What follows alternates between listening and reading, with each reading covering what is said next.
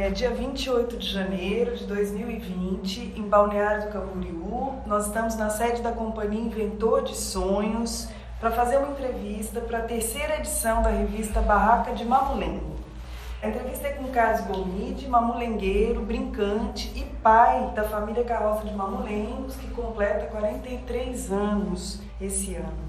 Estão presentes aqui, né, Sebastião Marques, editor da revista Brincante, poeta, fundador da Companhia Inventor de Sonhos, Rafaela Peralta, produtora da Companhia Inventor de Sonhos e aprendiz das artes, que também vai realizar a transcrição de alguns trechos para que a gente possa publicar a parte gráfica, né? E o áudio dessa entrevista vai ficar disponível para a revista na íntegra, sendo transcritos só alguns trechos. Eu sou Daniela Rosante, artista, arteira, educadora sonhadora, mamãe de três e aprendiz de vida viva. E há três anos e meio desenvolvo uma pesquisa sobre a companhia Carroça de Mamulengos. Muito bem, agradeço muito a oportunidade de estar com todos vocês. Agradeço especialmente a Carlos Gomide, que é uma referência né, nesse trabalho com Mamulengo. E Abro a palavra, nosso trabalho vai ser feito em sistema de roda de conversa. E bom dia a todas e bom divertimento. Bom dia! bom dia! Sejam todos bem-vindos. Prazer receber Carlinhos Babal depois de muito tempo. Que bacana! Muito feliz. Um dia muito feliz hoje.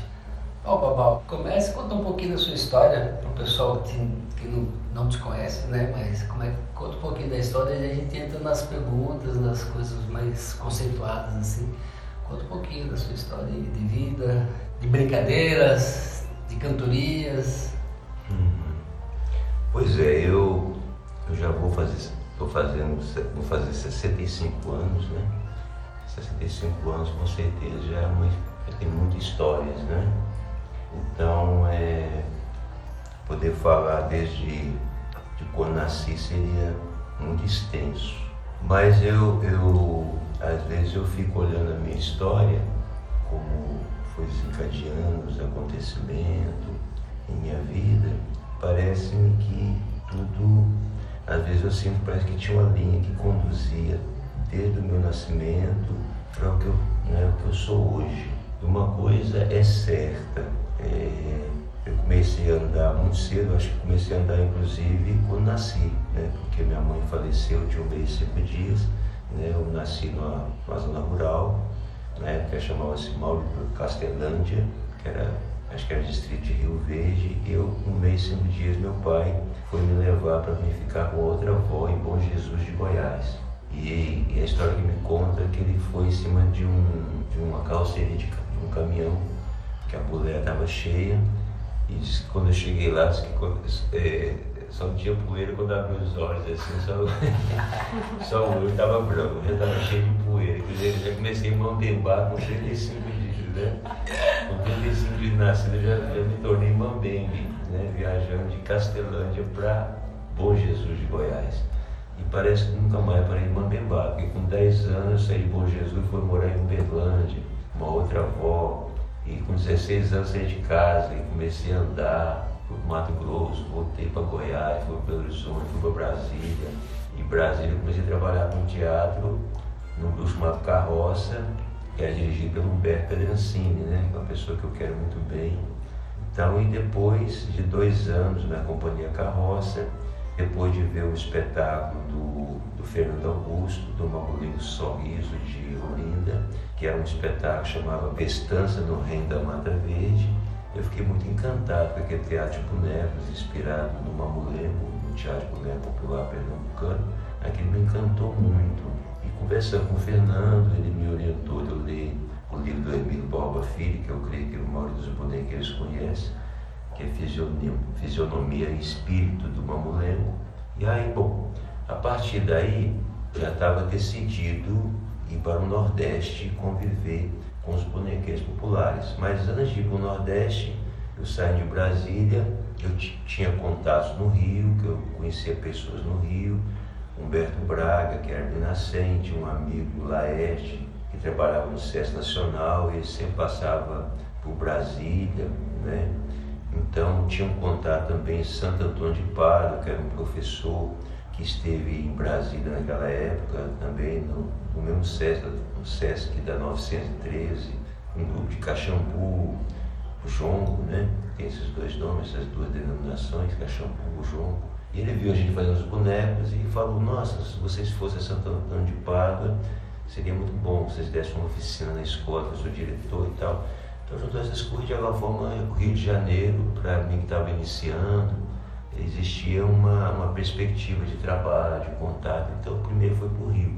E no Rio aconteceu uma coisa muito maravilhosa, porque eu cheguei no Rio e logo depois inaugurou aquele SESC que tem na Tijuca, na Barão de Mesquita, que é o SESC Tijucão.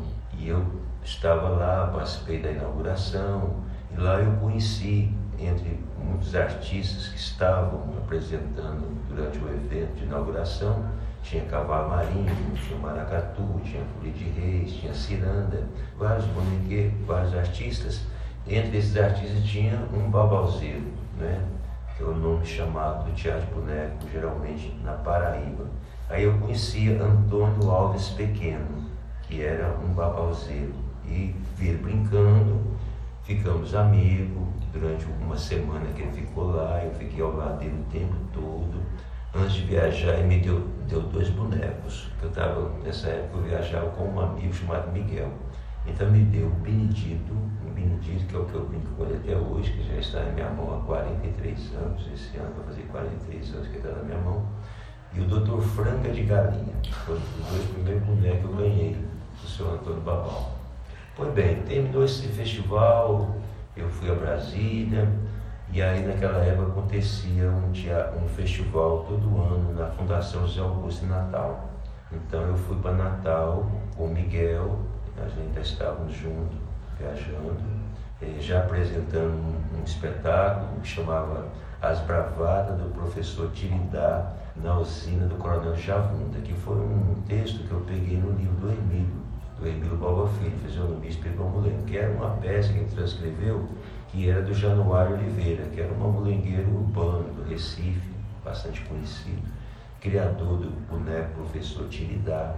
Então a gente montou esse espetáculo e fomos com essa apresentação para Natal.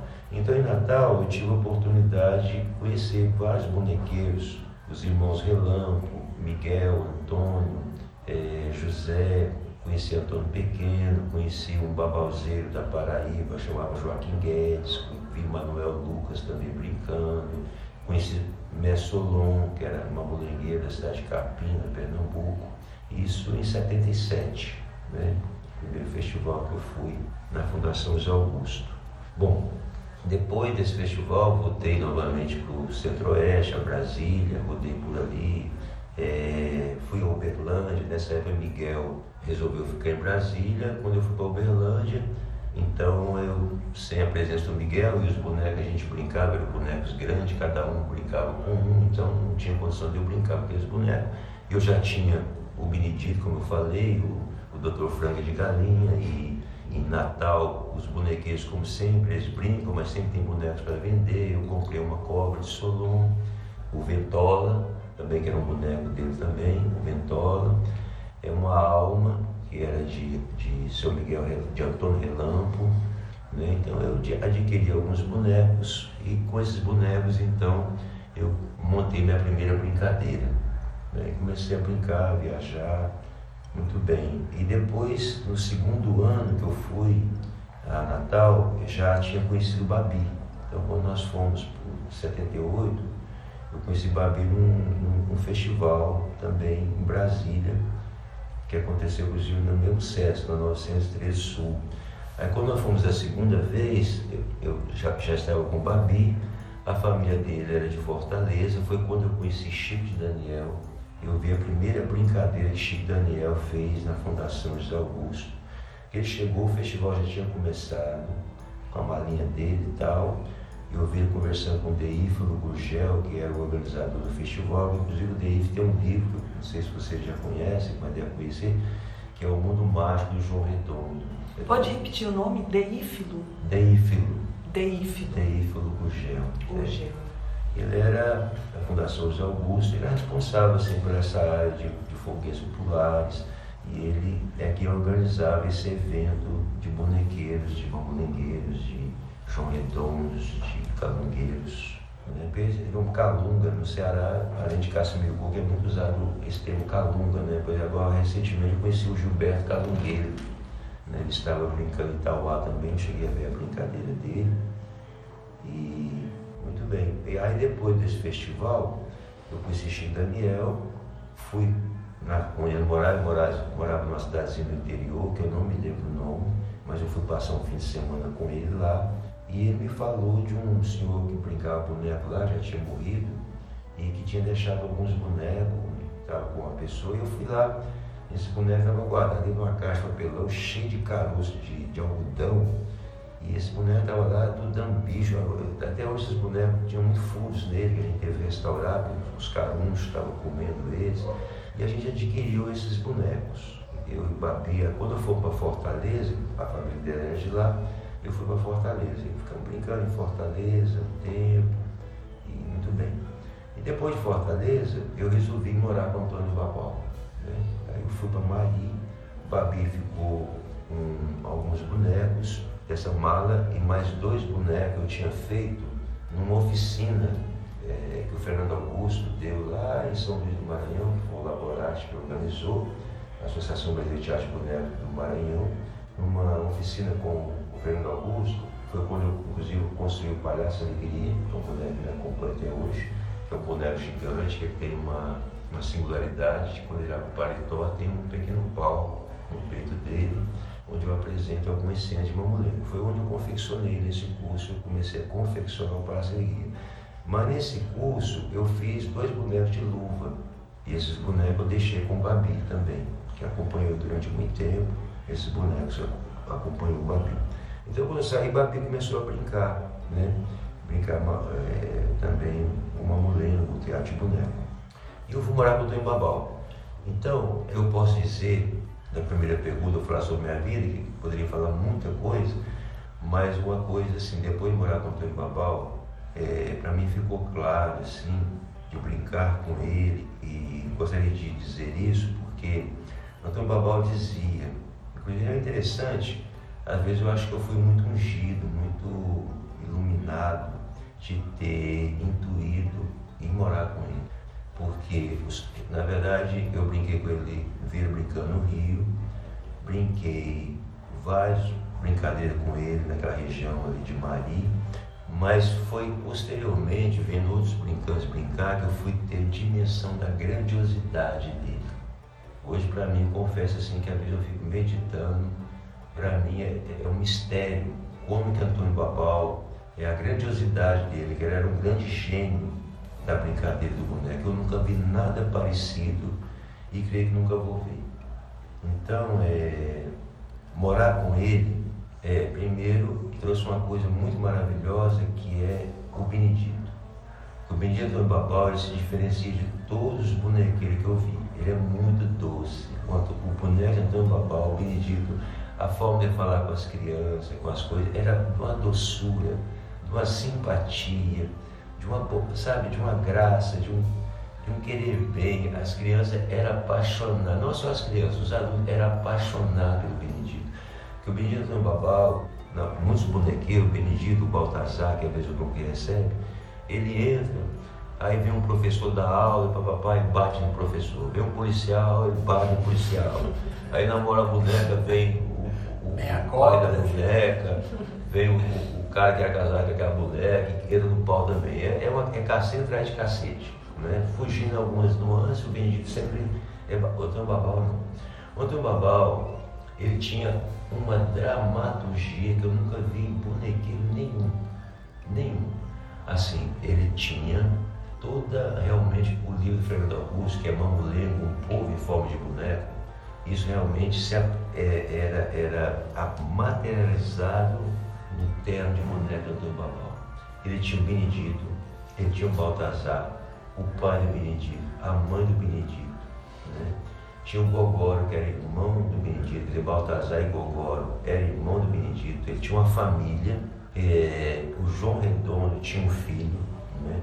do Eliseu da Várzea Boina Grande, de João Bondade, que era irmão de João Redondo. Ele tinha um policiamento, ele tinha o chefe do policiamento, que era o Estevão Duro, Tenente Zé Fincão, Sargento Cabaça, Cabo Fela, Soldado Pimenta, Belisca e tinha um, um negro que era primo do que era o Banha. Então tinha um Benedito que era policial também. Era uma coisa. Além do padre e muitos outros personagens que apareciam né, na brincadeira. O total dava quantos brincadeira?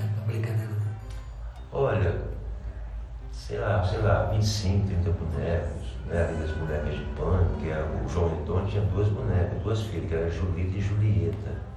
Além da mãe dele, que era Cafumbu, tinha Cafumbu, e a Cafumbu tinha uma, tinha uma outra velha também, que era Pelonha. Né? Então, assim, tinha o Corveiro, então ele tinha o doutor Toreiro, ele tinha o jogador de bozó, que ia para a feira enganar os outros. Então, ele tinha. Era impressionante, quer dizer, então tá. E além disso, nessa ordem, nessa hierarquia, eu tinha o João Redondo, que era o fazendeiro, que tinha o seu poder, tinha o Estevão Duro, que está nas minhas mãos, eu, eu conheci o Estevão Duro, que é um boneco, o cantor Babal ainda tinha essa singularidade. Ele, os bonecos do cantor Babal, é de uma expressividade imensa. Quando o boneco é simples, só pintado, e a, a silhueta dos bonecos, a fisionomia, do olho, da boca, bigode, ele, ele fazia com palitinho. Né? Mas alguns bonecos são esculpidos de forma magistral. Por exemplo, o urubu Antônio Babal, a Cafumbu, o Estevão Duro, a Alma, são bonecos para mim, são obras-primas. Inclusive eu até falei para Dano, no dia que ele fez para mim a Cafumbu, ele me entregou ela, que era uma velha, as rugas dela, a cabeça grande assim. E até foi para mim, ó, o dia que você fizer um boneco nesse aqui, você pode dizer que você é um artista. E Antônio Babal disse uma coisa muito interessante, porque engraçado é isso, que Antônio Babal, eu morei com ele, eu não me lembro dele me falar que tivesse ido em nenhum festival. Nunca chamaram Antônio Babal para ir à Fundação José Augusto, festivais de arte boneco, São João foi em vários, Antônio Babal nunca foi convidado. Parece-me que o único festival que ele foi, não um festival, mas um evento importante, foi esse da inauguração do Sérgio Jucão, onde eu conheci. É por isso que eu sempre digo que as coisas mais importantes, não sei na vida das pessoas, mas na minha vida, por mais que eu sempre tive um horizonte que eu ia em direção àquilo, mas os fatos mais importantes em minha vida, que definiram caminhos, que apontaram rumos, que determinou o que eu sou hoje, aconteceu quando eu menos esperava. Eu posso citar um, dois, três, quatro coisas aconteceu, sabe, que eu nunca imaginava. E foi isso que, de alguma forma, alicerçou é, o meu processo de vida, de criação da companhia Carroça, né? E, o, e o que eu estou fazendo hoje. Questão, Antônio Babal, qual cidade que é? Da cidade de Maria. O senhor Antônio Babal ele era pernambucano. Pernambucano. Ele era pernambucano. Mas ele já morava em Mari, eu creio. Mari fica? Fica entre Sapé e Guarabira, quer dizer, não é muito distante de João Pessoa. Você Paraíba. Paraíba. Você entra você está em João Pessoa, você em direção a Campina Grande, há uns 70 quilômetros tem um trevo à direita que vai para Sapé, Guarabira, Areias, Bananeiras, essa região. Então Mari fica logo depois de Sapé. E depois de Mari, a cidade maior é Guarabira. Né? Então é uma cidadezinha Mari. Então Dom Babora estava ali há muitos anos. Eu, me lembra, eu me lembro ele falar que ele começou a levantar esse babau dele lá pelos anos de 32. Né? Ele sempre dizia que foi uma seca, um ano difícil, e ele resolveu levantar um boneco. E ele dizia uma coisa interessante, que eu achava muito, já citei isso várias vezes, ele dizia assim, olha, eu não vou dizer que eu sou o melhor, mas não está em mim se eu já vi alguém brincar melhor do que eu. Então, fala um pouquinho disso para a gente entender essa diferença da, dessa brincadeira para os demais? Onde estava? Para a gente. Exatamente. É. Onde é que estava? Primeiro já falei. A doçura do Benedito. A doçura do Benedito. Isso aí é maravilhoso. É. O Benedito é doce, é encantador, ele é emocionante. Eu, eu segui essa linha do Benedito, posso ter acrescentado alguma coisa, mas eu me lembro, eu lembrei do Humberto Braga, do Humberto Pedrancini Ele viveu brincando em Planaltina, na época do projeto Plateia. Quando ele terminou, ele veio chorando, falou, nossa, o Benedito era lindo demais. Sabe? E a, a, outra brincadeira aqui agora, que não é só o Benedito que é doce, a forma como os bonecos se apresentam também. Tem uma senhora que é a Renata Mata, que era uma pesquisadora de câncer de trabalho, que mora em São Paulo, e era companheira do Gustavo. O Gustavo eu conheci em Porto Alegre, quando eu morei lá, eu conheci Bira, fiquei na casa da Maíra. E o Gustavo era músico, ele tinha um trabalho com o Jackson, com, que era namorado de Maíra na época. Bom, era casada com, com o Gustavo. E ela veio falar comigo, no final, muito emocionada, e disse assim: Olha, eu já vi muitos, muitos bonequeiros aqui em São Paulo, mas nunca vi nada parecido com isso. É muito amor, sabe? Ela, ela definiu a brincadeira, isso é uma coisa muito amorosa. E, e com certeza o que personifica mais isso é o Benedito, né? a relação dele com o público né? e na história. Por que, que é que acontece? Então, assim, é, eu bebi essa característica do Benedito. Né? E, e, e, com certeza qualquer pessoa que brinca com boneco e de alguma forma se inspira um pouquinho na brincadeira que eu faço, vai seguir um pouquinho essa linha de, de doçura, de bondade, sabe? Eu mesmo de, de ingenuidade, que ele é ingênuo em vários momentos, ele é hilário em vários momentos, né? Então, conta um pouco como é que é os outros, então, só para quem está ouvindo a gente entender essa doçura. Olha, pra... é importante dizer uma coisa, eu convivi muito com bonequeiros nessa época, né? depois eu comecei a viajar, já faz muitos anos que eu não convivo com os bonequeiros populares nordestinos, nem de Pernambuco, nem da Paraíba, nem do Rio Norte, nem do Ceará, Inclusive, até há pouco tempo teve uma, um encontro de bonequeiros em Capuí. Eu sabia que ter 11 bonequeiros. Depois, conversando com, com Gilberto Alugueiro, falou que tinha 17, 18 brincantes. Mas coincidiu que na mesma época, o encontro lá era dia 8 e 9, e eu tinha apresentação 9, 10 e 11 no Cariri, na Mostra Sesc, então não tinha, não tinha condições de ir. Bom, então estou dizendo, há muito tempo, há muitos anos, eu não convivo então eu não posso dizer. Mas do, do que você tá. viu? Exatamente, assim, é, qual a diferença? Primeiro, essa doçura do Benedito, esse carinho do Benedito com as pessoas, o Benedito Babal falava para os meninos assim, vocês gostam dele, gostamos, então bate uma palmazinha para ele, então bate uma palma para ele, né? E ele era muito doce, por mais ser altivo, valente, dizer, ele não ficava dando pancadaria em ninguém, sabe? Mas acontecia cena, por exemplo, dele. É, só quem viu para acreditar, porque de repente Benedito, eu estou de uma coisa que eu acho bonito nele, que às vezes eu faço, que os bonecos dele, primeiro o tempo de entrada, cada boneco dele tinha um tempo de entrada, de dialogar, que é único, né, que eu vejo. E tinha uma coisa, que cada uma tinha uma coisa, eu ajudava ele na tenda, mas ele não enxergava, ele chamava dois, dois garotos e tal para estar na tenda para ajudar ele a botar boneco. Então acontecia, assim, ele entrava com o Benedito e entrava cinco, seis bonecos, os policiamentos tudinho. Né?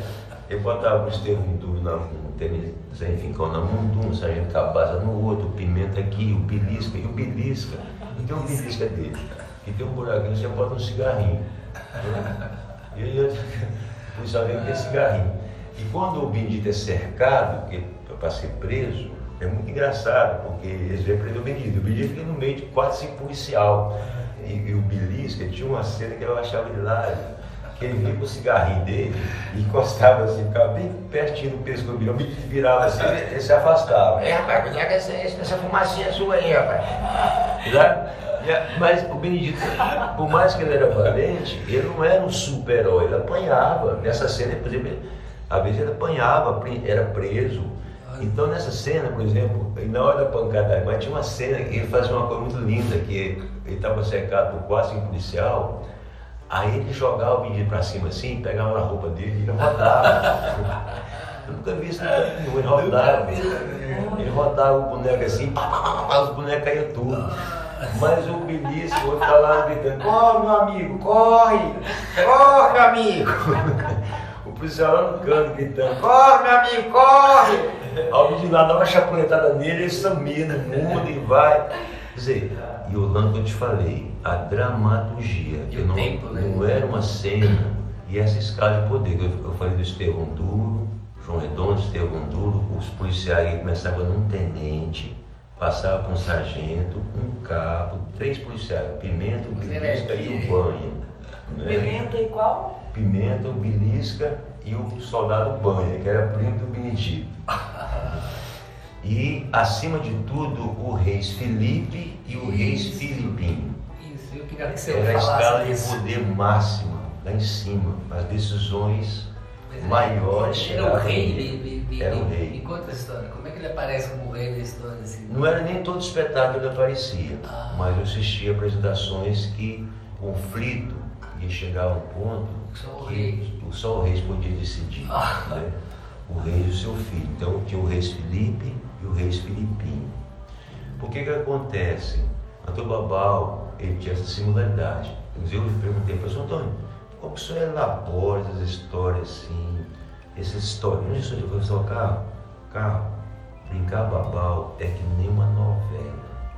E aí assim, como não existia novela da Rede Globo naquela época, em 77, eu me lembro que tinha uma televisão na Praça de Mari, que as pessoas assistiam. No interior existia muito isso antigamente, uma televisão na praça, que muitas casas não tinha televisão. Hoje já tem, tudo que é casa tem televisão, mas naquela não tinha. Então tinha uma televisão na praça que as pessoas estilavam. E então Babal com CD não iria. Então quando ele falava novela, que, que me passa na cabeça? A gente sabe que o cordel, nos anos 30, nos anos 40, ele era muito lido. Então, com certeza, quem conheceu o José Camelo, o Leandro Gomes de Barro, o João Martins de Ataíde, tinha percepção de dramaturgia. Né? Você pega uma história Coco Verde e Melancia, você pega, por exemplo, o próprio o Pavão Misterioso, você pega o Capitão do Navio e muitos outros histórias de cordel, você percebe toda uma história que se desenrola, os conflitos né, de poder, tá, de heroísmo e tal. Então Antônio Babal, ao levantar o seu terno de boneco, e eu perguntei para ele, ele me chegou a me falar de alguém que brincava em sapé, que ele viu brincando, mas ele fala, eu levantei um babau. Então parece-me que ao pensar em escrever, é, criar uma brincadeira, ele ficou numa pensou desde o início como desenvolver uma história, né? Uma história. Por exemplo, o padre dele era João Velho, Velho João sem cuidado. Esse padre Velho João sem cuidado você encontra na literatura. Alguns livros do Câmara Cascudo tem o pai do Velho João sem cuidado né, histórias que ele pesquisou e tal, tal. Então, é um personagem que faz parte né, de uma tradição ibérica. Né? Então, ele, ele tinha esse universo. Né? Então, a brincadeira do Babal, ela seguia uma história que ia se desenvolvendo e nessa história estava presente toda uma sociedade. O Benedito que é vaqueiro, com a sua família, com o policiamento, com o padre, com a força do coronel, que é o João Redondo, ao mesmo tempo o chefe de policiamento, o tenente, que era o Estevão Duro, que era acima do tenente, e acima do Estevão Duro, um rei. Né? Um rei. Então, e onde entra a guilhotina? Por exemplo, a guilhotina, a guilhotina, quando a gente fala guilhotina, não era aquela guilhotina de cortar o pescoço, que nem a gente vê na Revolução Francesa. Lembra mais, badana, lembra mais, sabe aquela, aquelas guilhotinas de cortar papel que faz assim? Ah, era aquilo, feito de madeira e tal. Então, quando era usada a guilhotina? Geralmente, por exemplo, o Benedito fugia com a filha do João Redondo, com a Julieta, né? Fugia com ele. Então, o João Redondo botava todo o policiamento para perseguir o Benedito, porque tinha fugido com a filha dele. Então, o Benedito chegava e falava em cena alguma coisa tipo assim. Eu, eu tinha uma cena que o policial chegava e falava assim, quem é você? Eu falava, agora, agora complicou. Porque uns me chamam de nego, outros me chamam de neguinho, mas meu nome é Benedito. Fica interessante você falar isso, porque parece que é um preconceito que eu estou fazendo, mas não, o Benedito está sendo realista. Ele está falando, uns me chamam de nego, agora complicou. Porque uns me chamam de negro, isso é verdade. Quando as pessoas falam, ei negro, vem cá, ô neguinho, né? Agora complicou, porque uns me chamam de negro, outros me chamam de neguinho, mas meu nome é Benedito. Você me contava, falava, você tem casa? Não, senhor, me arrei joguei no mato. Você tem casa? Eu não tenho casa, me arrei joguei no mato. Ah, Quer dizer, tô, tô aí porque ideia vier, todo mundo. Tem dinheiro? Não, senhor. Tem fazenda? Não, senhor. E o que, que você tem? Ele fala, meu amigo, o que eu tenho ninguém vê. É coragem e opinião. Isso é o altivez. Né? Altivez. O que eu tenho ninguém vê. É coragem e opinião. É forte, né? É forte. E tá. Então, ele era cercado, fugia. O policiamento, não encontrando Benedito, começava a perseguir a família dele, prendia o Baltazar, prendia Gogoro e ia na casa, porque deixava a mulher, em algum momento, fugindo, não tinha como levar ela, deixava a, a Julieta escondida na casa da mãe dele. E o policiamento vai lá, bate na porta, quem é que tá batendo? A polícia, porta, abre a porta, não bota abaixo. Aí a Julieta falava, abre a porta, uma inteirinha, pedia para ela abrir a porta. Se ela abria a porta, o policial já pegava essa velha e levava arrastando ela, sabe? O povo ficava, sabe, ficava muito ódio, né? Uma, tinha essa cena de pegar a mãe e levar presa. E é bem atual isso, né? É, é, a prepotência, É, é, né? a truculência contra os mais fracos, né? Então, isso o Babal fazia, coisa que eu nunca vi ninguém fazer. Ano que é isso, só pra gente. Oi? Que ano? Eu acho que eu fui morar com o Antônio Babal, eu, eu, a Dani está fazendo essa pesquisa, sabe que os tempos ficam meio, meio nebuloso. Fica no né? ar, né? É, é, eu não sei se foi 80, 81, foi por essa época aí, 79, 80, 81, acho que foi 80, Talvez 81. localizado. As datas estão em volta de 80 e 81, É, que tá chegam referências diferentes. Está por aí. Então, onde entrava a guilhotina? Depois que o Benedito não achou o Benedito, não pegou o Benedito, mas tava, tinha prendido o irmão dele, o Baltazar, tinha pre- prendido o Gogoro, prendeu a mãe dele, inclusive até o banho era preso. até o banho. Sobrou Mas eu sou o policial, você. Sobrou pro banho. Mas você É parente. você da minha É família, leva, leva. Prendi até o banho. É era uma perseguição. né? Que mostra bem como era essa hierarquia e Sim, como as coisas tá. funcionavam, né? A família, você é da família. É, é família. Tá, pensei lá se não tá E é ajudando. interessante né? também a história do rei, né? Porque tem uma figura que monarca aqui numa história Monarca. que entra aqui, né? Isso é muito. Né? monarca. Então, todo mundo O quer ser rei um dia, O né? reis filipino, tinha o reis que vai em cima, né? Então, assim, a decisão de O- matar vem do rei. O rei autoriza. Ah, aí, aí vai a guilhotina. É, Nesse Ah. caso, então, da guilhotina, o, Era o o João Redondo pedia que fosse uma vingança severa. O Estevão Duro, que é o chefe do policiamento, aprovava e o rei Felipe, o rei Felipe decidia. a decisão era do rei do rei, o rei que autorizava ser guilhotinado. Aí o- os policiais traziam aquela guilhotina, colocavam ela na tenda, e aí dois policiais traziam o boneco, o boneco queria, ele trazia, e botava, ele- um levantava aqui, botava a cabeça e pau, pau, matava, levava. Vinha o outro, guilhotinava o segundo. isso uma família. Matava, era família. Matava até, até o banho, matava o banho. Coitado do Agora, na hora de matar a mãe, que ia trazer o menino aparecia. Rapaz, o menino entrava com um cacete, o cacete comia com um tal, tudo. tal e tal, eu conseguia salvar a mãe. O Benedito. O Benedito. é isso que eu queria saber. Como é que o Benedito se saiu dessa que eu tô aqui Conseguia- curiosa. Conseguia sair, é, soltar a mãe.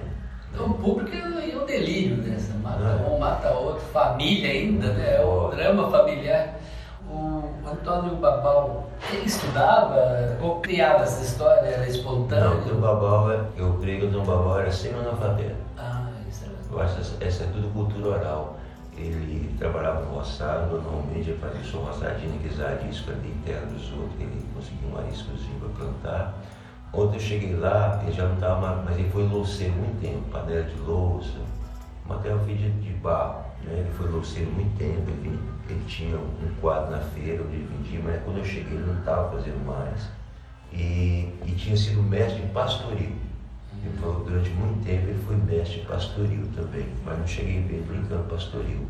Mas ele tinha sido mestre pastoril, foi louceiro, e até me falou que uma época, quando saiu uma lei eh, exigindo que as escolas públicas tivessem filtro, ele chegou a fazer filtro. Ele fazia pote, panela, mas ele chegou a fazer filtro.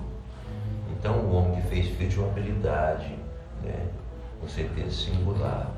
Pois bem, mas quando eu encontrei com ele, ele brincava praticamente toda semana, naqueles povoadinhos pequenininho, ali perto. Geralmente convidava ele para brincar. Geralmente onde convidava era bares, bodega, que convidava ele. E pagava pouco. Eu acho que estão no Babá hoje, eu acho que no máximo ele ganharia talvez 50 reais numa brincadeira. Ele brincava, ele brincava sábado e domingo, eu sempre com ele, né? Agora, ele tinha cenas que ele levantava mais um trocadinho. Por exemplo, chegava um boneco, porque, inclusive essa nova brincadeira minha que chama O Babalzeiro, eu desenvolvi ela através de uma cena do Babal, que era a cena do Vigia. Porque chegava um boneco e falava que estava com a cabeça quente, porque ele tinha um sítio na beira da estrada e o pessoal estava passando de noite roubando galinha, roubando pato, e eu não sabia o que fazer, e eu vou, vou contratar um vigia. Aí o pessoal sempre indicava o Benedito, não, o Benedito, ele contratava o Benedito, contratava o Benedito para trabalhar. Aí então assim, eu acho muito engraçado, aí fala, quanto você paga? Fala, tanto, tal. É. E a comida? A comida, café, almoço, janta e ceia. Se puder falar. Café, almoço, janta e ceia. Alguém me perguntava, e a merenda? não, minha gente, tem a merenda. E todo mundo concordava com ele, que até merenda. Merenda é. Você não falou que tem o café, o almoço, a janta e a ceia, tá faltando a merenda. Aí, e todo mundo concordava, eu faço isso na minha cena, né, porque o mestre. Eu boto isso. E levantava um dinheirinho ainda. É, aí o dinheirinho que, que é? Ele tá lá, não passa ninguém, não passa ninguém. Lá vem um camarada, né? Mas como é que vai? Pode estar tá empatado.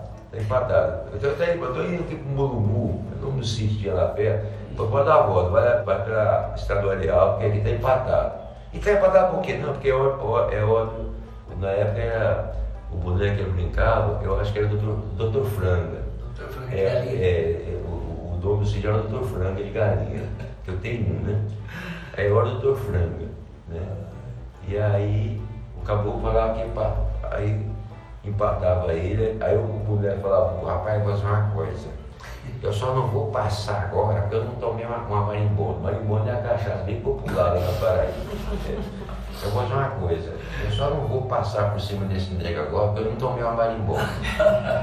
Mas se alguém me arrumasse aí um real, por exemplo, eu não sei quanto é, mas se alguém me arrumasse. público da. É, tá, o pessoal quer ver, quer ver confusão. Quer ver o pau. Alguém quer ver confusão. Fiz uma coisa, se tivesse alguém aí para me arrumar um trocado assim, de 50 centavos, real, sei lá, quanto eu pedi, eu pedi uma, hoje é um real, mas né?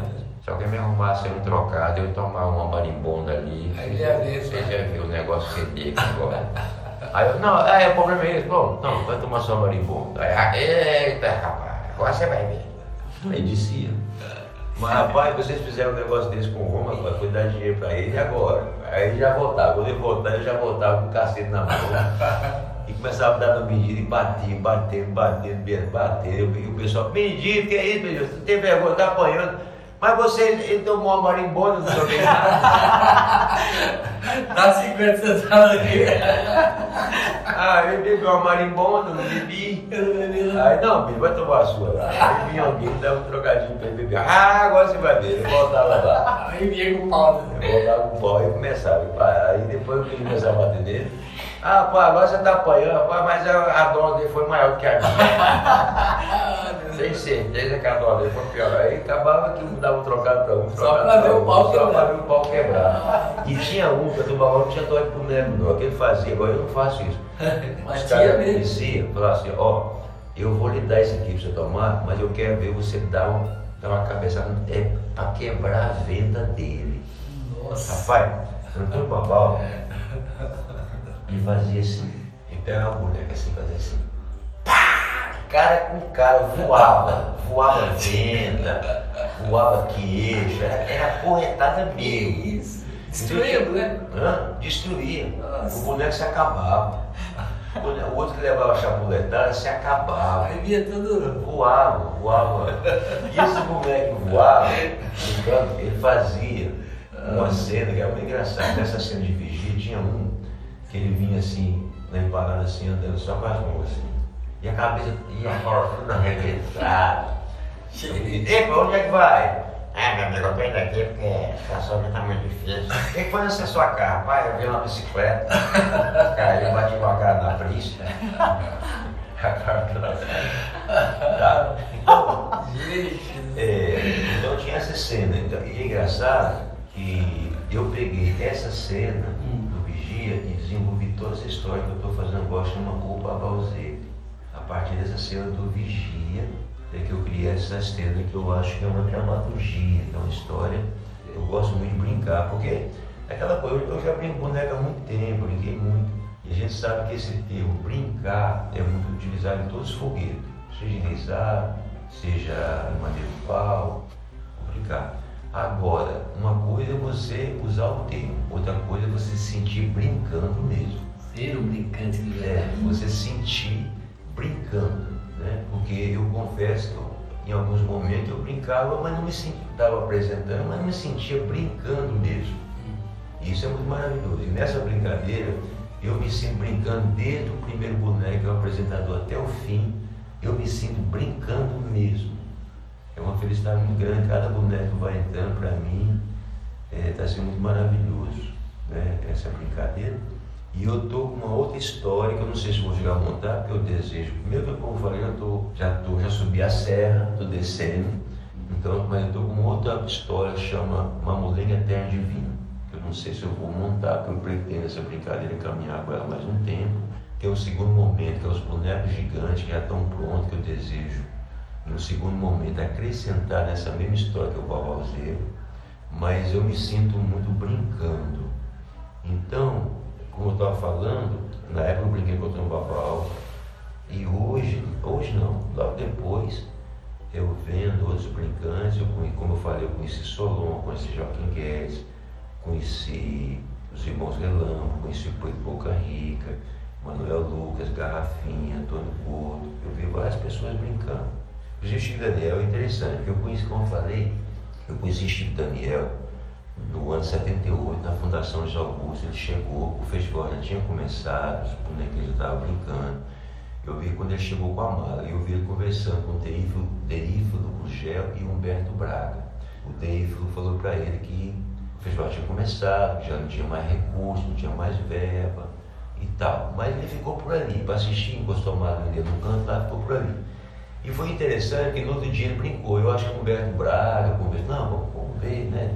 Sei que ele arrumaram um jeito, deve ter arrumado um cachezinho para ele, e ele brincou. E foi um acontecimento. Porque naquela época, olha, eu quero que seja o seguinte, tem em qualquer arte, tem 50 pintores, tem 50 violonistas, 50 rabequeiros, 50 mestres de reis. Bom, mas nesses 50, às vezes tem um ou dois que foge à média. Isso em qualquer, qualquer trabalho. Pode ter 50 pedreiros, mas daqueles 50 pedreiros, tem um que tem uma singularidade. Isso, não sei por que isso, mas nem tudo é igual. Você pode ver 50 folias de reis, mas ali no meio vai ter um mestre, um coordenador de folia. Que faz a diferença. Que faz diferença. É, é assim é toda a profissão.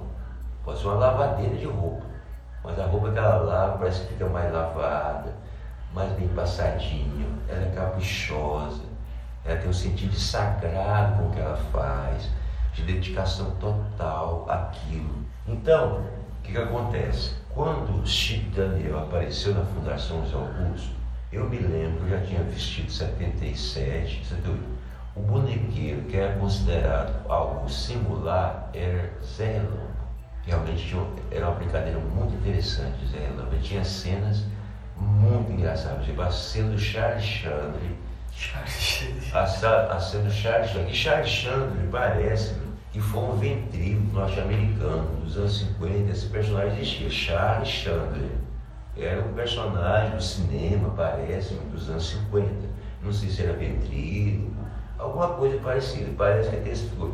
Mas ele tinha um bonequinho que era o Charles Chandler, que era um bonequinho cabeça de plástico que ele fez uma roupinha para ele de lucro e brincava com esse boneco. Esse boneco era muito engraçado a cena dele.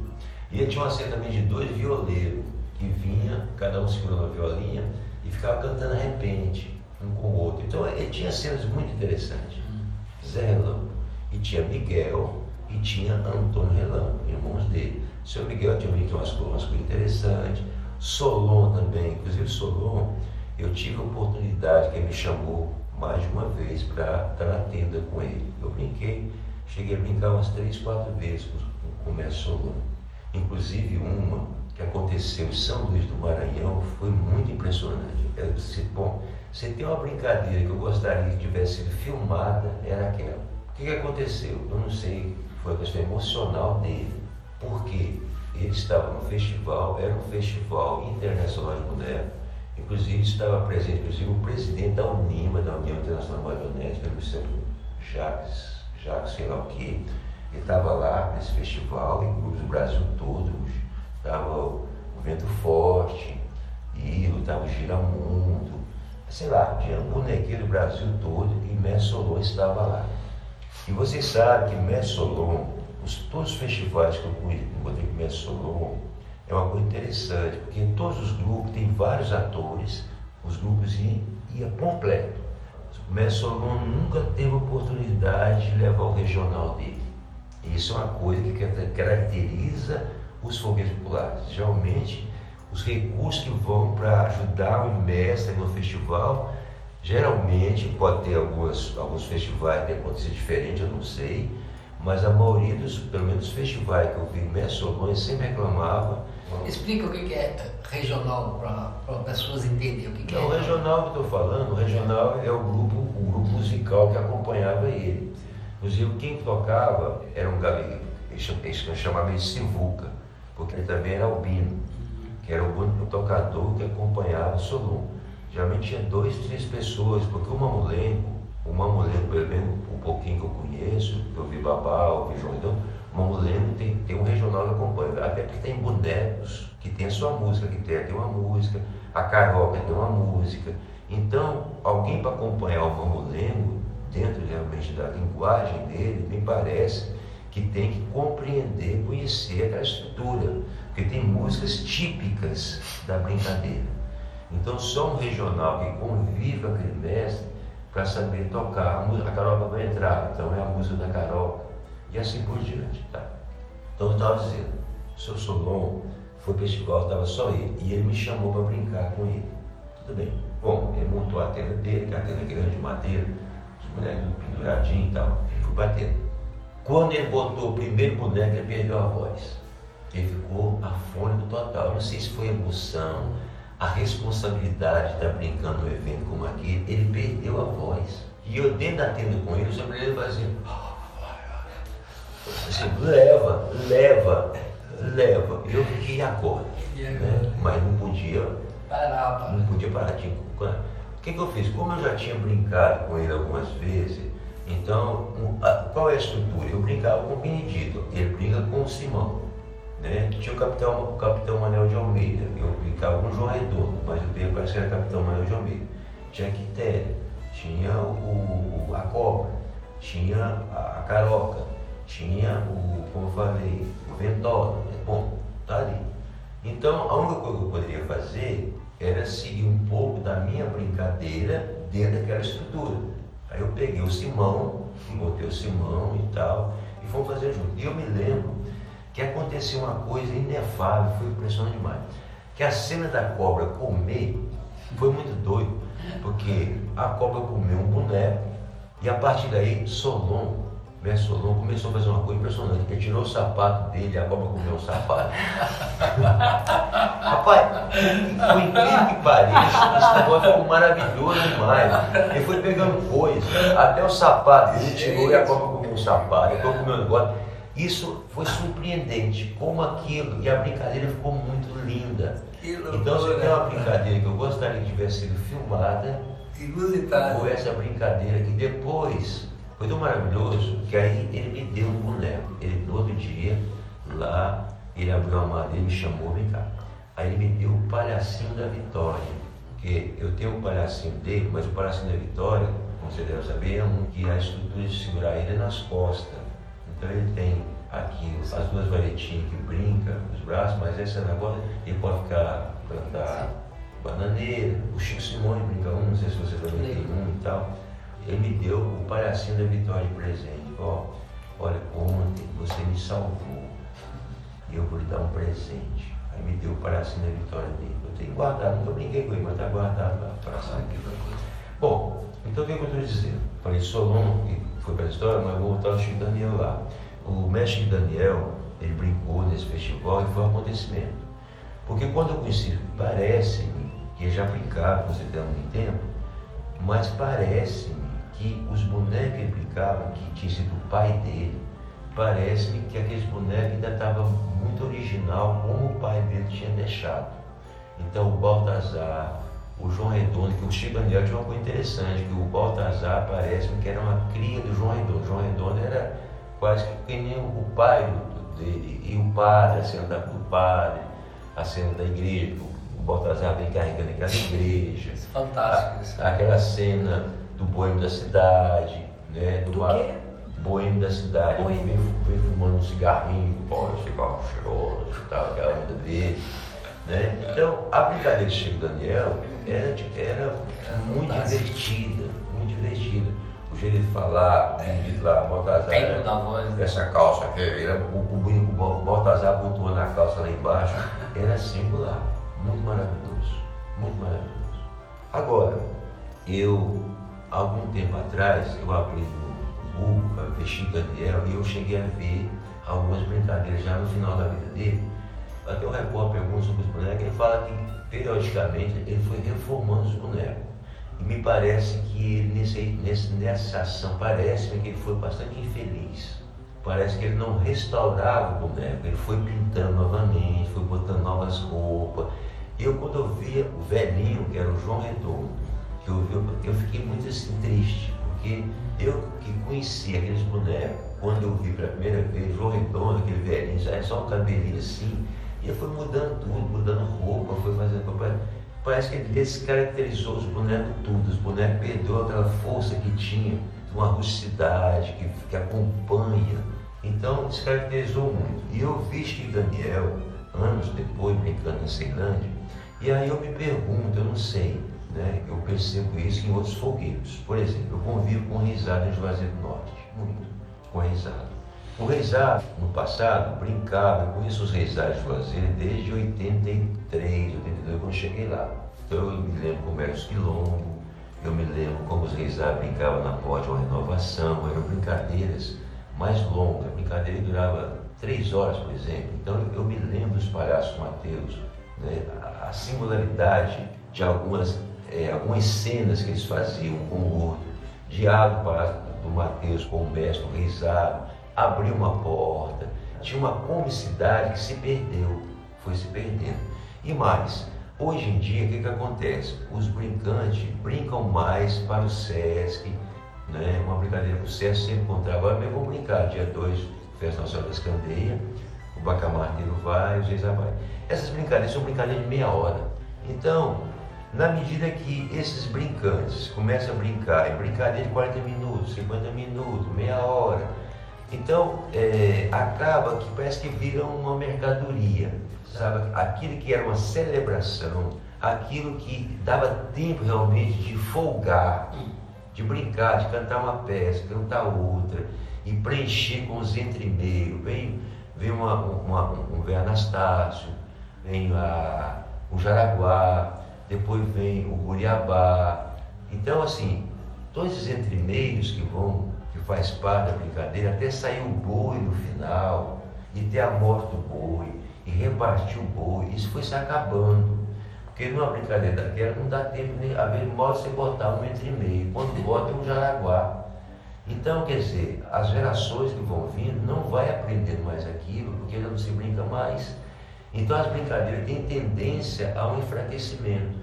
E não sei, me parece que Chico Daniel aconteceu mais ou menos parecido. Porque quando ele morava no sertão, né, por exemplo, Antônio Babal, eu via brincando no sertão, na roça. A brincadeira durava 3, 4 horas. A gente brincava ali uma hora e meia, duas horas, aí dava uma, uma folgazinha, a gente saía, descansava um pouquinho, aí ele falava, vamos dar mais um treino, bora. A gente ia batendo e ia brincar mais. Porque a brincadeira no sertão, as pessoas vão para brincar ali, para ver a brincadeira, mas não é só aquilo, geralmente quem contrata uma poder. O cara vai tomar uma cerveja, como um espetinho, volta, assiste um pouquinho, Né? Alguns ficam direto, as crianças ficam ali, mas muitos vai lá com uma cervejinha, tanto é que você for brincar no sertão, num lugar assim, uma hora, aí o cara chega, ih, já acabou? Oxi, já acabou. Porque o cara fica ali 3, 4 horas, exatamente a mesma coisa. O cara fica ali, ele vê 40 minutos, uma hora, depois sai, toma uma, namora. Você acha que isso é um risco hoje para a cultura popular? Então, veja bem, é é eu fico pensando, Chico Daniel, ele depois dessa história, ele foi morar em Natal. Então ele começou muito a brincar em escolas. Eu brincava muito em escola, brincava em aniversário. Inclusive, na época do Natal, eu fui assistir uma brincadeira no aniversário.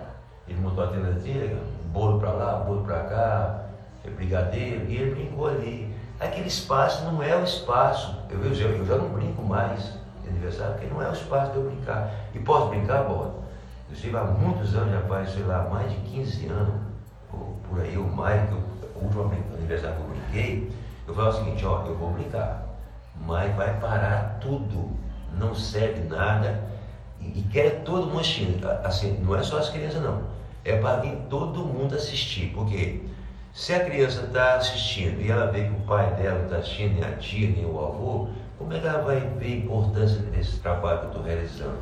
E tem um problema, depois eu ia começar a brincar, aí vi um senhor lá no canto tomando cerveja, é aquele senhor lá não vai vir, ah, meu pai. Pois não começa não, pode falar para ele que só vou começar quando ele vier para cá. Eu não falei para a senhora que só brincar se fosse todo mundo. Tá, então veja bem, aí eu fico imaginando, quando a pessoa está no sertão, ele tem o seu público, identificação com aquela brincadeira, que dialoga com ele, e mais, o seu dia a dia com as pessoas, ele ouve uma, uma frase aqui, ele ouve uma história lá, que vai enriquecendo a brincadeira dele. Sempre modificando. É, vai, ter ideia, imaginação. Porque uma coisa é tradição, uma coisa que você, ele recebeu do pai dele. Ou um brincante recebe o seu mestre reizado. Ele foi figurinha, foi bandeirinha, chegou embaixador, dali ele foi contramestre, ele foi reis, e um dia ele monta um reizado. Ele bebeu naquela tradição ali. Mas só tradição, nós sabemos que tudo é, pensa assim, né? Tudo é em constante transformação, nada está parado. Então, a pessoa bebe uma tradição, mas ela tem que ter imaginação.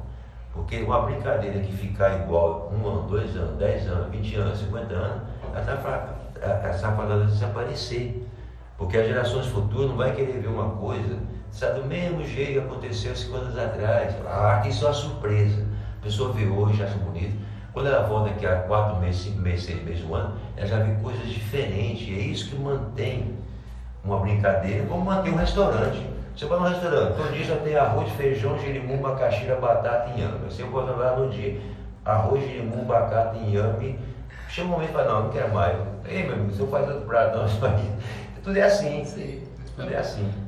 Agora, né? Então acho que a brincadeira dele talvez esse lugar faz com que ela foi perdendo o seu vício, o próprio entusiasmo dele brincar, porque começa a ficar tão repetitivo que você cria um molde, já que você não tem um público que dialoga, que incita, tá? Você cria um molde, o boneco vai falar aquilo, aquilo responde, tirou, já vem outro, você vai formando um molde.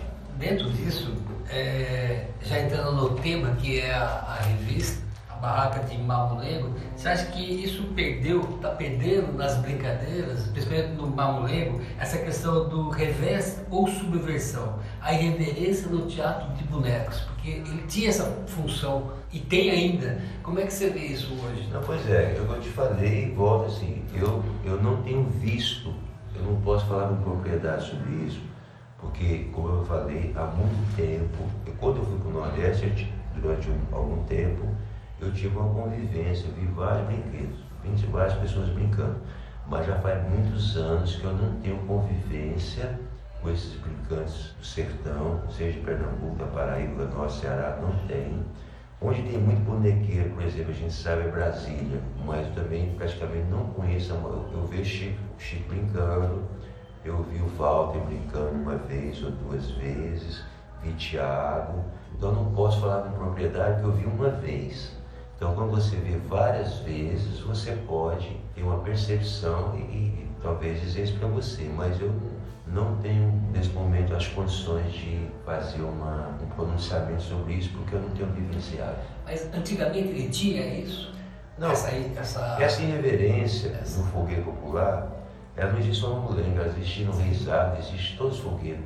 Uma crítica à sociedade, ao patrão, à igreja, ao poder. Isso aí sempre, sempre, sempre existiu. É uma função. A, a alguns valores morais. É da própria essência da brincadeira popular, de todas elas. É do reisado, é do maracatu, é do cavalo marinho, é do mamulengo, de todas as manifestações. E tem outro lado também, também tem coisas que reforçam o preconceito. Sim. É por isso que eu sempre falo que nem tudo é popular é bom. Aquele que vai conviver com a brincadeira, ele tem que ser que nem um, um garimpeiro carregando uma bateia. Que nem tudo que é popular é bom. E nem todo pintor também que pinta também é excelente. Em todas as profissões, assim, nem todo pedreiro é bom. Toda profissão é assim. Então, quem vai, por exemplo, vai falar, ah, tudo popular e tal, tal, a película, de que, que você está falando? Né? Porque nem tudo é bom. Eu, eu por exemplo, agora, eu, eu sei citar não, mas eu vou citar, mas eu vi cenas que fortalecem tanto o preconceito contra o negro, a, assim, o preconceito contra a mulher, sabe? Eu, eu vejo, já vi muito isso, vi recentemente, numa brincadeira de boneco, eu vi assim, assim, é, esses valores que muitos dos homens, e, e já Dan perguntou, você, você é machista? Eu, eu creio que deve ser. Eu nasci, por mais que eu queira me desconstruir, mas eu nasci numa sociedade machista, de valores machistas, sabe, de vivências machistas. Então, você pode ser menos que algumas pessoas e deve ter pessoas que são menos do que eu, entendeu? Então, na brincadeira popular, também acontece isso. Você encontra essa reverência, sabe, de uma insatisfação, de uma pessoa perceber essa singularidade de poder, né, de injustiça, de submissão, de opressão. É como diz o Glauber, eu sempre digo essa frase do Glauber. O Glauber fala, é, quando ele vai ver o foguete popular, ele fala, por trás desse colorido, desse brilho, dessa alegria, tem um povo pobre, doente, explorado e oprimido. Né? Isso aí é um mosaico. Você vai ver um rezado, muitas fitas muito coloridas, muito brilho, muita lantejura, muita alegria, num povo sem dente, um povo mal caçado, um povo cheio de, sabe, de pereba, muitos com ranceníase. Se você se aproximar, porque a questão é essa, e eu quero dizer, eu fui em direção aos brincantes, estou até hoje. Eu resolvi viver no meio deles. Eu não estou pejorativamente, mas eu moro no João Cabral, junto com os brincantes, com aquela comunidade. Eu fiz uma opção de viver no meio dessa gente.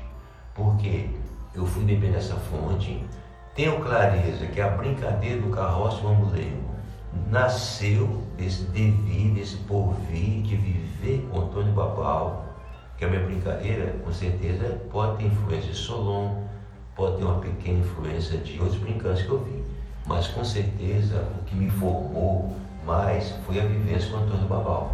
Agora, acontece que o Carroça, ao meu ver, é uma companhia profundamente original. Eu, assim, eu tenho 43 anos que eu só, só faço isso. Eu não faço mais nada do que trabalhar com isso. Inclusive, eu coloquei, mas quando eu comecei a trabalhar com boneco, que eu resolvi montar as bravadas do professor Tiridado Rosendo Brown Jagunda, eu morava, trabalhava numa papelaria, papelaria Rio, morava no alojamento da papelaria. Eu larguei tudo isso porque eu, eu trabalhava de manhã à tarde nos ministérios, eu era representante da papelaria Rio. E de noite eu ia para o SESC para trabalhar no Grupo Carroça. Nós montou Primárias Artes, depois estava montando a Cidade Tinha Rei, que era uma criação coletiva, onde eu brinquei primeiramente, a primeira brincadeira de boneco foi nesse espetáculo a gente montou três fábulas, que era o Gala Raposa, o Urubu Raposa e o Cachorro Lobo. Foi os primeiros bonecos que a gente confeccionou, que eu fiz parte, foram os bonecos dessa brincadeira, a cidade rio. E eu resolvi comigo naquela época que nunca mais eu faria mais nada na vida que não fosse viver teatro. O que ia acontecer não me interessava. Onde eu ia morar, onde eu ia dormir, o que eu ia comer, o que eu vestia, eu tomei essa decisão. Falei, não me importa, eu não sei se vou viver mais um ano, dez anos, cinquenta. Mas o dia que estiver fechando meus olhos, eu vou olhar para trás e eu nunca mais fiz mais nada que não me trouxesse contentamento, plenitude. Essa própria plenitude pode ter surgido depois, mas que não me preenchesse, que não me fizesse feliz. Eu consegui um sábado dormir, eu fiquei três meses dormindo nas quadras do Brasil. Eu larguei tudo, larguei emprego, larguei alojamento, larguei tudo. E fui dormir na rua, mas também eu acordava cedo, não tinha bem onde comer. Graças a Deus aconteceu que estava fazendo teatro garagem, e eu ajudei os dois pedreiros estavam fazendo, que ali era uma, era uma garagem, tudo feito de concreto, então para você armar as estruturas, quando botava os cortinão, era uma, uma furadeira Bosch, um bloco de vídeo desse tamanho, você tinha que furar aquele trem. E quando pegava um, ferro lá dentro, a bicha rodava, levei muita pancada. E eu fazia, eu ficava furando aqueles buracos para depois encaixar a estrutura de ferro que segura a estrutura que faz o teatro. Em troca do almoço. Então eu só tinha de manhã trabalhando na, na construção do teatro garagem e almoçava. Mas de tarde eu estava lá na sala do carroça montando meus bonecos, o Miguel, que foi as bravadas da pessoa utilidade do Coranjaú.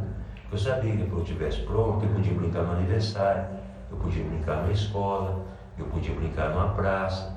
Então assim, eu larguei tudo para fazer isso. E quando eu fui para Natal a primeira vez, as duas primeiras semanas eu dormi na praça, eu e Miguel. Eu não conhecia ninguém lá. Eu fui para o Nordeste, eu não conhecia ninguém. E não me importava o que ia ser. Eu só sabia o seguinte, bom, lá tem gente que mora lá, eu morava em então eu vou viver também. O que seria? Eu não sabia. Então, o que acontece? Eu tomei uma decisão, fui até eles e mas estava falando, muito carroça é imaginação. Assim, se você for ver uma miota, uma mariana, um dragão, um carneirinho, agora estou com sabirinho, o Casimiro Coco, o neném que faz xixi, não está em mim que eu tenha visto que é boneca na mão de ninguém.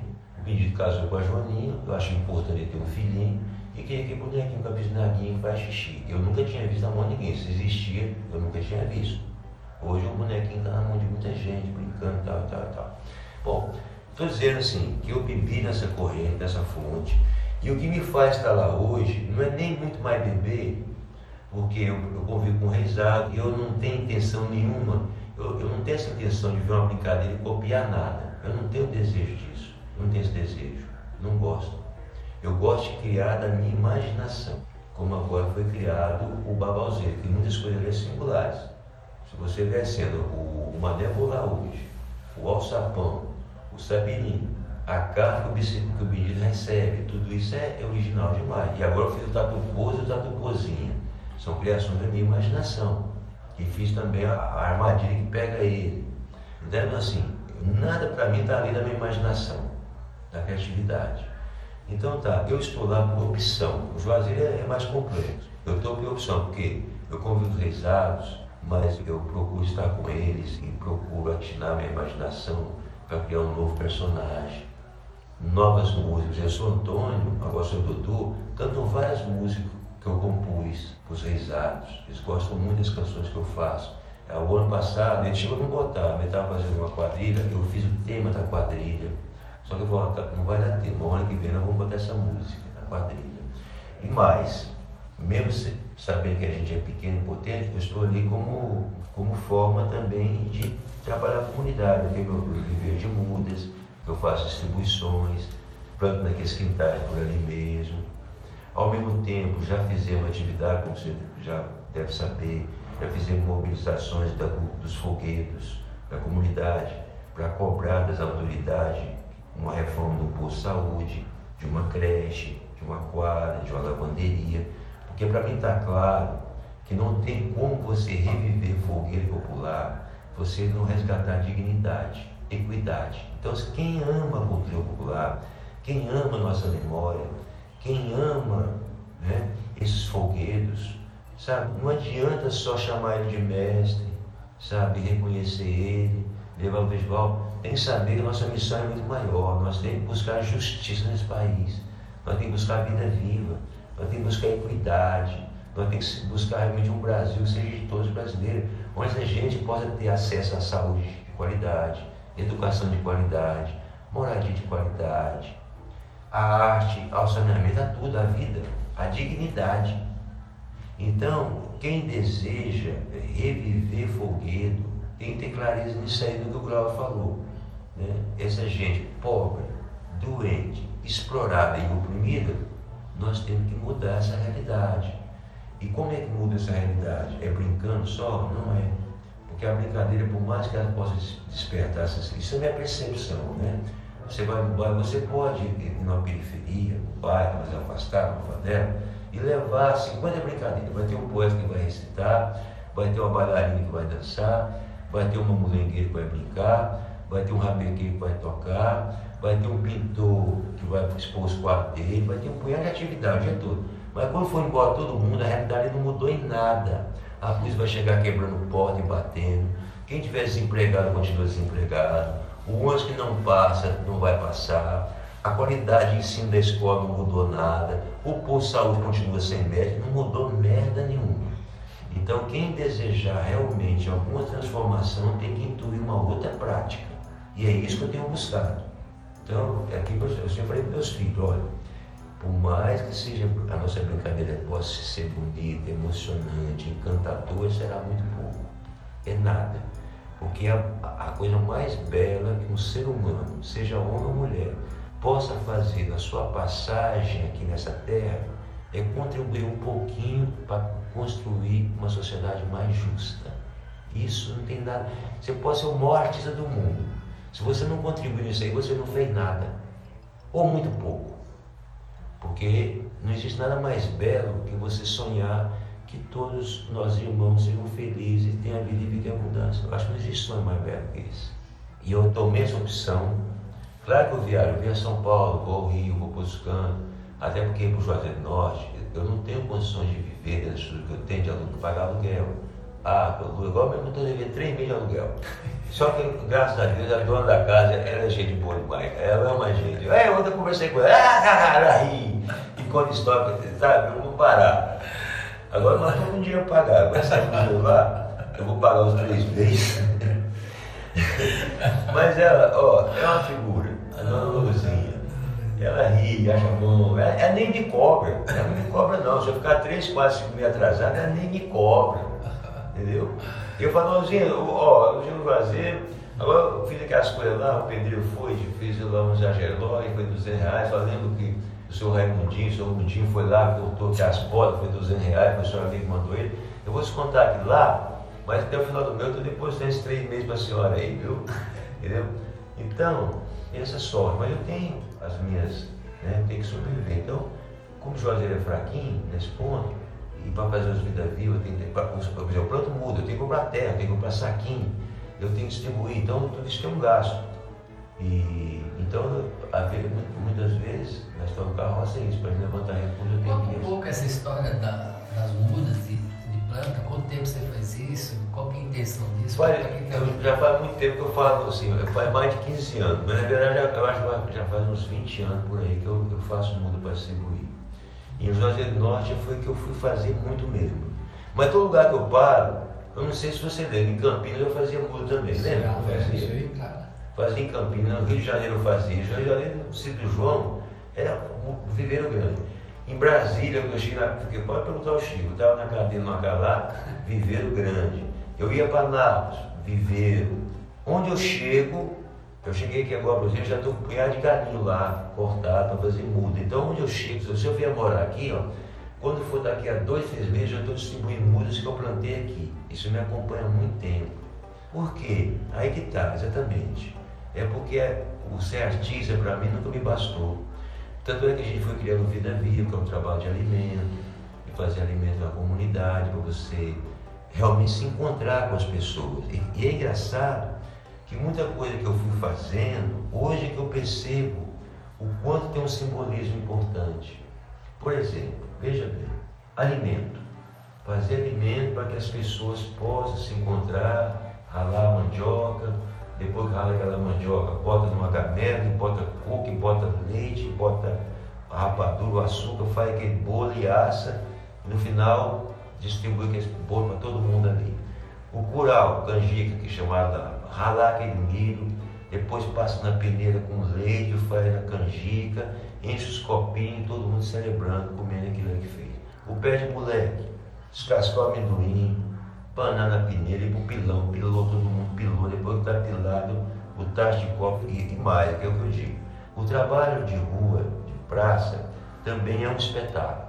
Da mesma forma que você vai para um palco ou para algum espaço com sua brincadeira de teatro, você tem material você tem uma tenda, tem um cenário, tem um material cênico, da mesma forma, a atividade ela também tem um cenário, ela tem uma estética, ela tem material cênico. Então, para fazer uma vida viva, eu preciso de uma tenda. E essa tenda tem sua obra de arte, tudo tem sentido sagrado. Eu preciso de uma tenda. Eu faço do meu jeito, um bambu. A tenda, onde vai ficar, vou ficar o fogão, o fogareiro, onde vai ficar as gamelas, onde vai ficar as peneiras, onde vai ficar os aventais, vai ficar os panos. Aquilo ali tem. Tem que ter uma mesa, porque quando você vai servir, tem que ter uma mesa tudo desmontável. Então, é uma montagem, é uma montagem na qual você tem todo o material seco. Hoje nós temos oito pilões, taxa de cobre nós temos um de 10 litros, um de 40, dois de 60 e um de 100 litros. Você faz duas para duas mil pessoas. Né? Tem tenda, tem gabelas, tem peneira, tem ralador de milho, tem toda uma estrutura. E agora, por exemplo, chega lá, vou mandar fazer um. Eu tenho um ralador de milho, mas vou fazer um manual, vou fazer um caetitude de ralar mandioca manual, que é uma roda, que a pessoa roda e a correia vai lá no caetitude de rala. Eu vou pedir para o seu Adonis fazer. Eu tenho prensa para prensar farinha, tem duas. Eu tenho uma, uma que é, ela pesa uns 100 quilos, ela é grande, é prensa para casa de farinha mesmo. Mas aí essa para transportar muito difícil, eu comprei uma menor, que dá para você prensar 8, 10 quilos de massa. Para mim não precisa mais do que isso, e é mais fácil transportar. Então agora estou querendo fazer farinhada na praça. Agora tá, então vou voltar lá. Por que isso? Porque apenas uma brincadeira, por mais bela que seja, para mim ela, ela não tem um sentido em termos do, do que eu acredito da importância da vida. Essa transformação. De ter um ideal, de buscar essa singularidade, uma utopia de, de um mundo que faça sentido. Né? Por mais que a vida eu fale que a humanidade é incurável, mas eu sei que sempre teve pessoas que acreditaram na universidade humana. Você está vendo agora o, último discurso do Martin Luther King. Ele fala, não me importa com nada, não tenho medo de nada. Eu quero viver, eu, eu quero viver, mas provavelmente não estarei com vocês. Mas eu subi na montanha, eu vi, eu vi, Deus me mostrou a terra prometida. Quer dizer, ele acreditava nisso. Quando você vê um Beethoven fazendo a nona sinfonia, a outra alegria, ele acreditou nisso. Então, sempre teve pessoas que acreditavam na felicidade humana. Eu penso que a humanidade é incurável. Desejo que isso não seja verdade. Mas parece-me que sempre vai ter pessoas sonhando com a felicidade humana. Então, daqui a 100, bom, isso não importa, 100 anos, mil anos, mil anos, para mim, é, eles vão estar colonizando outros planetas de repente, e vai chegar lá e de repente vai explorar aquela gente que estiver lá. Parece que essa coisa ainda vai caminhar durante muito tempo, não sei. Isso aí para mim é inefável, eu não sei. Porque eu sei que é muito belo as pessoas que me fazem que não estão com inclusive eu sigo muito eles. Assim, o que me mostra, eu sou de uma família de militantes do Partido Comunista, de líderes camponeses, então, a minha formação no início foi isso. A, a organização através do sindicato, a organização através de uma liga camponesa, vivi o golpe 64, porque meu pai foi preso, meus tios foram presos, acompanhei a história da luta armada no Brasil, a morte do Marighella, a morte do Lamarca, vários que foram torturados, a história. Eu acompanhei, como diz aqui, a guerrilha em El Salvador, na Nicarágua, o Comandante Zero, Daniel Ortega, Ernesto Cardenal, sabe, li sobre a Revolução em Angola, é, as poesias de Agostinho Neto, eu li na época, por exemplo, é, de Samora Machel, como estabeleceu o poder popular e servir as massas, eu vim acompanhando essa onda toda. O golpe no Chile, a Pinochet, na Argentina, li as obras. Eu sou uma pessoa que gosta muito de ler. Então, as obras de Eduardo Galeano, e vai por aí fora. Sempre gostei muito de ler, tá? Só que isso é uma coisa. Agora, quando eu fui para o Nordeste, eu sempre digo isso, eu fui em direção aos foguetes, mas fui conhecer uma coisa bem maravilhosa, que são os que eu chamo os mestres da vida. Os mestres da cultura, mestres da vida. Agora, eu fiz uma, a minha fala em São Paulo, eu falei dois dias, um eu, contei histórias históricas, eu sempre contava história para meus filhos. Mas dessa vez foi para público, tinha umas 50 pessoas e eu fiquei contando história. Foi muito bacana. Eu intercalei com música e foi realmente surpreendente, eu gostei muito. Até penso, quem sabe no futuro, montar um trabalho de contar história.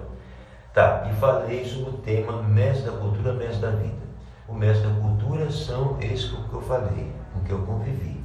São os mestres de um reisado, o mestre de um cavalo marinho, um mestre de um madeiro pau, um mestre de coco, um mestre de lapinha, um rabequeiro. E quem são os mestres da vida? Os mestres da vida são exatamente esses homens que eram, no seio da sua gente, seguidores fiéis dos ensinamentos de Cristo, que nós somos uma sociedade né, brasileira muito forjada do estamento cristão. Então, esses homens eram verdadeiramente ministros de Jesus. Eles colocavam em prática os seus ensinamentos. Quem é? Padre Mestre Piapina, Antônio Constantino de Canudo, Zé Lourenço do Caldeirão, Padre Cícero Juazeiro. Poderia citar o João Maria, aqui do Contestado, de Santa Catarina. Quem conhece a história da Guerra do Contestado, com certeza ouviu falar do irmão João Maria que tinha também, para mim era. Eu eu tenho um estandarte também, eu tenho estandarte de todos esses mestres, por gentileza. Então, o que, que esses homens pregavam? Pregavam exatamente o que nós podemos fazer por nós mesmos. Inclusive, se você for ver o Padre Mestre Piapina, você vai perceber bem claro isso. Ele chegou a essa conclusão. Eu fico, vez fiquei meditando sobre ele, veja, um homem que o pai dele, Francisco Miguel Pereira, morreu fuzilado na Confederação do Equador. A Confederação do Equador, em 1823, Dom Pedro I desejou elaborar uma constituinte. Foi criado uma Assembleia Constituinte para criar a Constituição Brasileira. Foi realizada, ele não aceitou, ele achou ela muito liberal. Né? E ele criou um Conselho de Estado que rege a primeira Carta Magna Brasileira. Mas isso pessoas apontadas por eles e fiéis aí. Essa medida de de fechar Constituinte, não considerar essa Constituição liberal. Trouxe descontentamento em vários intelectuais do Brasil, principalmente no Nordeste, e houve a Confederação do Equador. Foram intelectuais de Pernambuco, da Paraíba e principalmente do Ceará. A gente sabe do, da morte do Padre Mororó, do Frei Caneca, Carapinima e muitos outros. E nessa, a morte do Padre Mestre Biapina, que o nome dele é José Antônio Pereira Biapina. Pois está a morte do pai, que era um revolucionário. Esse homem se formou em juiz de direito, foi advogado, chefe de polícia em Quixeramobim. Percebeu que a justiça só se aplicava aos pequenos, se decepciona com isso, não quer mais a merda. Vai ser deputado federal. Ele achava que com certeza um deputado poderia auxiliar, provavelmente, em buscar justiça nesse país, fazer o bem. Claro que o Janeiro também se decepciona, o discurso dele apontando e acusando as corrupções. Dá essa, essa colocaria também, que vê que não é por ali. Vai para o Recife, se torna advogado, defende causas. Tem uma causa que ele defende um pobre, um pobre coitado em Areias, que ficou tão famosa que foi feito cordéis dela. Também se decepcionou com ali, aí é convidado para ser sacerdote, aceita, sem passar seminário, fica dando aula de eloquência sagrada, no seminário de Olinda, até falar, não é isso que eu quero, eu quero ser missionário, eu quero ir para o sertão, conviver com a minha gente. Então esse homem que sabia que essa gente é, estava abandonando a sua própria sorte, que o parlamento, que os poderes não estavam preocupados com isso, ele pensou, só tem um jeito, é nós mesmos ver o que nós podemos fazer por nós. E ele vai atrás disso. E aí, o que, que ele vai pegar? Como sacerdote, como cristão, que é amai-vos uns aos outros. Amai-vos uns aos outros. Passamos aqui como o céu, como na terra. Ele, ele percebeu claramente que o grande desafio é fazer com que as pessoas se amem, que as pessoas sejam generosas, que as pessoas não procurem acumular. Então, quando Jesus fala, ai daquele que junta casa sobre casa, terra sobre terra, até que não sobra um pequeno, um pedacinho para os pequeninos. Quer dizer, ele vai beber nessa fonte e vai, então é isso que eu tenho que fazer. Eu vou viver com minha gente, sabe, sem discriminar ninguém. Vou chamar todos, vou fazer um sermão, uma missão, e vou convidar todos para construir uma obra que seja testemunho de uma fé. E aí era um cemitério, era uma casa de caridade, era um açude, era uma estrada, e fazia esse sermão conclamando a todos serem bons todos serem profundamente filhos um Pai Celestial, que buscasse a felicidade aqui. E terminava o discurso falando: olha, é o seguinte, eu ficarei muito desgostoso, ficarei muito insatisfeito, muito decepcionado se amanhã eu ficar sabendo que essa noite quem tiver inimizade aqui não se reconcilie. Não quero amanhã cedo passar por esse sabor, por essa decepção. Depois de fazer um sermão que engendrava a importância de todos ser irmão, de todos ser bons amigos, bom pai, bom filho, bom irmão, bom companheiro, ele falava isso. Né? Então, isso era tão forte que muitas pessoas ali de noite se reconciliavam. Meu, põe meu cara, vamos largar essa besteira para lá, vamos ser amigos, muito melhor. Não, é beleza. No dia era todo mundo, todo mundo unido para construir uma obra. Aquele que tinha uma galinha trazia uma galinha, outro que tinha um bezerro trazia um bezerro, quem tinha condições de trazer pedra trazia pedra, o outro ia cortar madeira e no final criava uma obra. Quem você lê, você vê assim, pessoas dizendo, pai, quando ele chegou, tinha muita fome. Quando ele chegou não faltava nada. E é engraçado que dizia, precisamos descobrir o que nós podemos fazer por nós mesmos, nada faltará. E nada faltava. Eu já estava falando lá, na reunião lá, eu assim, eu não acredito em dogmas. Na minha santa eu já sempre falo, eu não sou crente, não sou ateu e não sou agnóstico, eu sou ignorante. Então seguinte, agora, na minha ignorância, eu, por milagre dos pães para mim de Jesus foi exatamente isso. Para mim não foi um cestinho que tinha cinco, seis pães e que fez vum e sobrou meu não. Ele tocou o coração de todos para que todos dessem. E como as pessoas se compram, é uma cidade como essa aqui, tem muita gente jogada, fora na rua aí. Mas quem tem terra, desce um pedacinho para um. Quem tivesse pão, desce um pedacinho de pão para o outro. Acabava a fome. Porque o grande problema é concentração. Nós sabemos que cinco famílias no Brasil têm a riqueza de 150 milhões de brasileiros. Então o problema está precisando é de tocar o coração das pessoas e perceber que para que todos nós sejamos felizes, é importante que todos tenham o mínimo. O pão, ter agasalho com dignidade, para sair do reino da necessidade total. Então é isso. Aí assim, eu termino dizendo isso aí. Como eu falei, eu não tenho contato com muitos brincantes para falar sobre a realidade do teatro de boneco hoje. Eu tenho contato com a nossa gente. E no reisado, aí eu vejo muita irreverência. Eu vejo muita irreverência, coisa muito engraçada.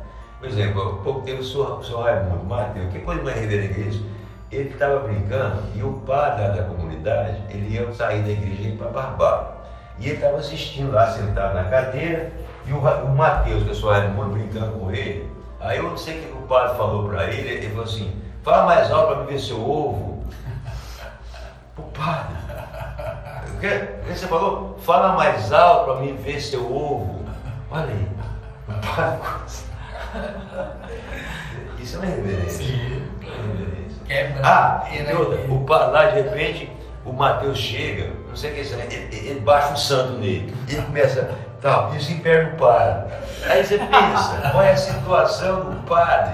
Numa dessa que de repente baixa um, baixa um espírito no, no Mateus, na frente do padre, e o Mateus. Uh, uh, tá. Então eu percebo essa irreverência no Reisado, no Palácio Mateus. E o Palácio Mateus não é outra coisa que, que o Benedito mesmo, que é o Benedito. Então, essa reverência, como eu falei, está em todos os fogueiros, está em todos. Eu creio que se você for ver um cavalo marinho, o mestre Ambrósio vai, vai ter essa mesma reverência. O Palácio do Cavalo Marinho vai, também vai ter essa mesma reverência. E por aí vai, nas histórias populares, vai. Agora também você encontra o lá também. Você encontra também. Então, assim, eu não, tenho, eu não tenho autoridade para falar sobre esse momento, sobre essa questão, regularmente, no teatro de boneco, não tenho. E mais, é que eu creio que eu tenho, até tenho falado muito isso, porque veja bem, eu fui para o Nordeste em 77. Hoje a gente sabe que muitos, muitas pessoas ligadas à dança, ligadas à fotografia, ligadas ao cinema, ligadas ao teatro, têm ido para o sertão vai conviver com tambor de crioula no Maranhão, com cacuriá, com boi, gente que vai ver maracatu, em Pernambuco, cavalo marinho, vai conviver com rapequeiro, com exato, está cheio. Aqui em Florianópolis, aqui mesmo tem tambor de crioula, tem cacuriá, tem tudo aqui. Eu sei que já me falaram.